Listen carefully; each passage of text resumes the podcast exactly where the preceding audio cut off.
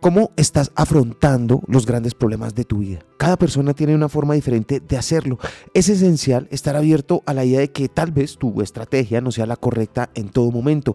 Algunas personas se aíslan de los que les rodean hasta que se sienten mejor, otras se lanzan a la fiesta, a la bebida y a comer en exceso para intentar enmascarar el dolor.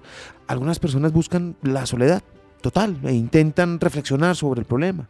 El primer paso para identificar la mejor manera de afrontar la situación es conocer cuáles son tus mecanismos de superación habituales y luego ver si te han funcionado bien en el pasado.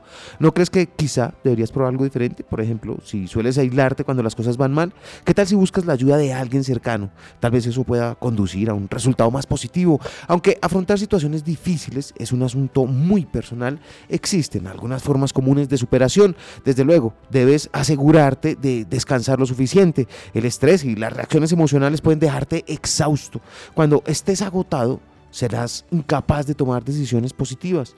También deberías intentar hacer algo de ejercicio. Cuando haces ejercicio, tu cerebro libera endorfinas que te hacen sentir bien. El autor Martin Meadows sugiere probar algo llamado productividad restauradora. No es una buena idea tomar grandes decisiones en esta época, pero puedes fomentar la recuperación engañándote a ti mismo para sentirte más productivo. Escribe una lista de tareas y empieza a tacharlas. Quizás limpiar la casa, borrar algunas fotos viejas del teléfono, hacer pequeñas cosas que te hagan sentir más seguro.